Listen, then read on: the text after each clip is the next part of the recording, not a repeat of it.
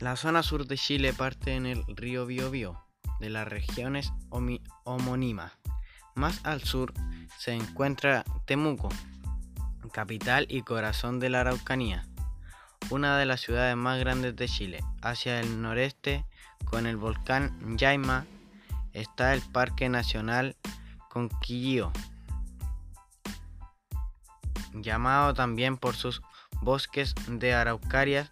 En sus faldas se encuentra el centro de esquí Las, Araucarias y un poco más al norte de este existe otra área protegida, el Parque Nacional Tolhuaga, dentro de decenas de áreas silvestres protegidas chilenas